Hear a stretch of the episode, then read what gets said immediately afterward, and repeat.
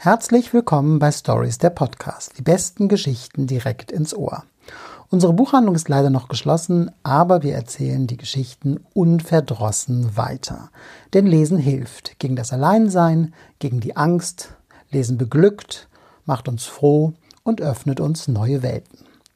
Mein Name ist Frank Menden und ich habe heute einen wunderbaren Schmöker für Sie. Radio Girls von Sarah Jane Stratford heißt er und entführt uns ins London des Jahres 1926. Hier versucht die junge Kanadierin Maisie Musgrave Fuß zu fassen. Sie ist völlig auf sich allein gestellt, aber die Aufbruchsstimmung, die über der Stadt liegt, reißt sie mit und macht ihr Mut.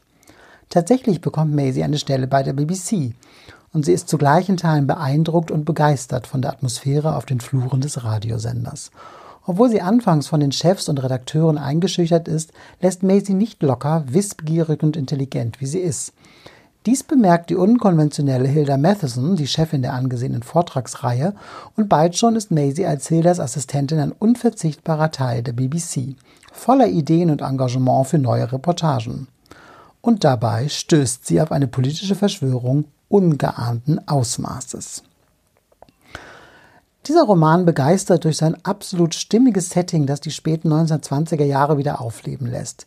Die Anfänge der BBC verknüpft Sarah Jane, Sarah Jane Stratford, entschuldigen Sie bitte, ähm, gekonnt mit dem Erstarken der Frauenrechte und herausgekommen ist ein so mitreißender wie spannender Roman, der auf der ganzen Linie überzeugt und glänzend unterhält.